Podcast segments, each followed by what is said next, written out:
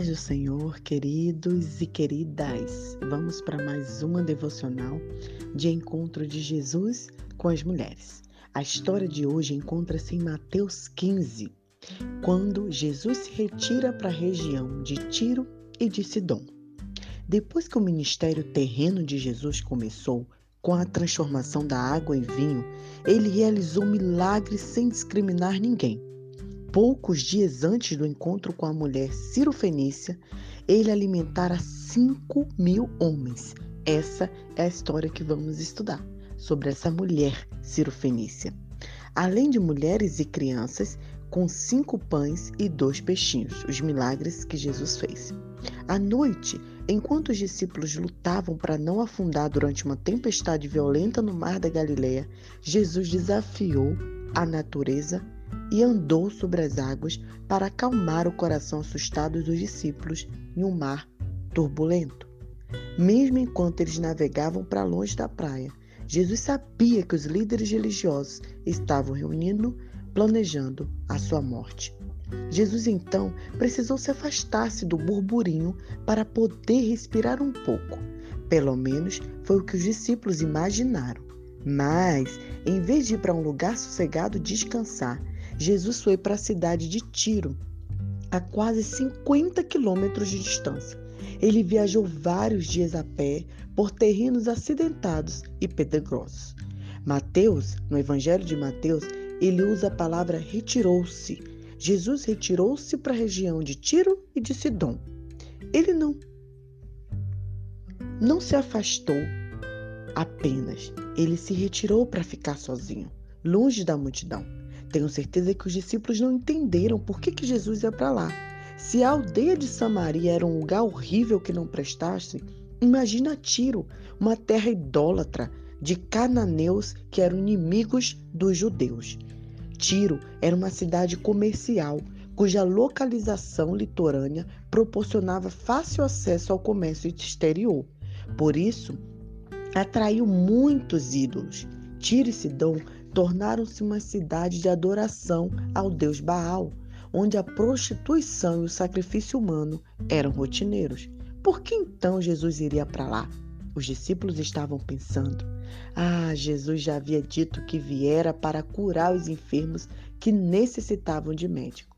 E aquele era exatamente o lugar aonde o médico iria. O Evangelho de Marcos diz que Jesus saiu daquele lugar e foi aos redores de Tiro e Sidom. Entrou numa casa e não queria que ninguém soubesse. Mas não é possível guardar segredo como aquele. Jesus estava na cidade. E aí nós vamos para o verso 22, quando a mulher cananeia, ou seja, uma mulher daquela região de Tiro e Sidom, natural dali, veio gritando: Senhor, filho de Davi, tem misericórdia de mim. Minha filha está endemoniada está sofrendo muito. Mateus a denomina cananeia. Aparentemente, ele não conseguia esquecer que aquela mulher pertencia a um povo inimigo dos judeus. O Evangelho de Marcos simplesmente fala que ela era uma grega, né? Da, da origem gentia. Você percebeu que não houve a mínima dose de orgulho naquela mulher? Aquela mulher vai ser a primeira característica que vamos aprender dela: a humildade. Ela não se importou com o que os outros poderiam pensar. Ela estava suplicando pela vida da sua filha.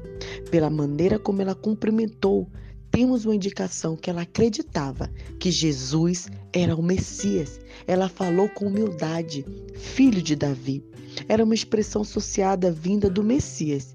E ela falou dessa forma. Você não acha que ela se arriscou a se aproximar de um homem público? E ainda com tanta coragem, ela se aproximou, porque ela de fato era uma mulher corajosa. Essa segunda característica. E ela queria, implorava, orava para que o Senhor a respondesse.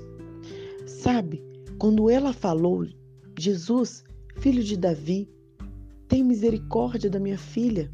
Jesus não respondeu a ela imediatamente. O silêncio de Jesus nos, faz estremecer e pensar. Isso deve ter sido, na verdade, um grito de rejeição para aquela mulher.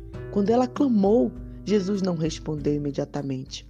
Sabe, você que está me ouvindo, querida e querido, o fato de não ouvirmos uma resposta imediata de Deus não significa que Ele não esteja ouvindo. Não significa que Ele rejeitou o nosso pedido.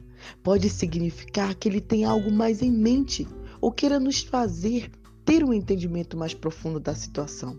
Talvez Ele esteja nos levando a um lugar tão bom que nossa mente necessita fazer uma pausa para encontrá-lo. O que vemos e ouvimos sobre a obra de Deus é minúsculo quando comparado à obra magnífica que não vemos. Se você está passando por um problema e não consegue obter a resposta imediata de Cristo, persiste, persista. Essa mãe foi persistente. Ela insistiu em suplicar pela vida da filha, é outra característica que vemos dela. Deus ouve as orações dos persistentes. No Evangelho de Lucas, Jesus conta então uma história de pessoas que oravam sem desanimar. No Evangelho de Mateus também, ele diz assim: Peçam e lhes será dado. Busquem e encontrarão. Batam e a porta lhes será aberta. Pois todo aquele que pede recebe, e o que busca encontra, e aquele que bate, a porta será aberta. Esse será o nosso versículo. Mas essa mulher, além de ser humilde, corajosa, persistente, ela teve outra característica maravilhosa. Ela teve a fé. Mesmo quando Jesus respondeu para ela, olha, Jesus se dirigiu para ela e falou: Olha, eu fui enviado apenas às ovelhas perdidas. Ué, por que será que Jesus respondeu isso? Será que Jesus não queria ajudar? Queria. Ele queria ensinar. Ele queria mostrar e saber realmente até onde a fé daquela mulher iria. E ela não sabia mais o que dizer. Ela só falou: Senhor, ajuda-me. Ela não sabia mais o que falar. Você já se sentiu em uma situação assim? Há dias que as ondas de emoção passam por cima de nós e nos arrastam e a gente não consegue mais orar a não ser falar: Senhor, ajuda-me. Já chorei e orei até não encontrar mais palavras para dizer, mas não tem problema. Sabe por quê? Porque Deus não se impressiona com orações longas. Ele quer que tenhamos um coração humilde, uma oração de fé. E é isso que a mulher responde. Ela dá uma resposta que mostra que ela realmente tem fé. De todas as histórias já registrada na Bíblia. Apenas duas o Evangelho de Mateus elogia a fé: o centurião que pediu a Jesus que ele curasse o servo e essa mulher cananeia em Tiro. Ambos foram a Jesus em nome de alguém que amavam muito. Ambos eram estrangeiros que creram no Messias judeus que veio para todos. Essa é a fé dessa mulher. E por conta dessa fé, Jesus disse que a filha dela estava curada. Jesus respondeu: mulher, grande é a sua fé, seja conforme você deseja.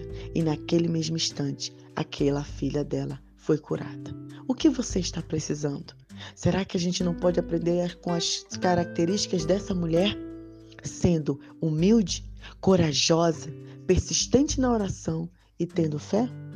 Que Deus abençoe o seu coração.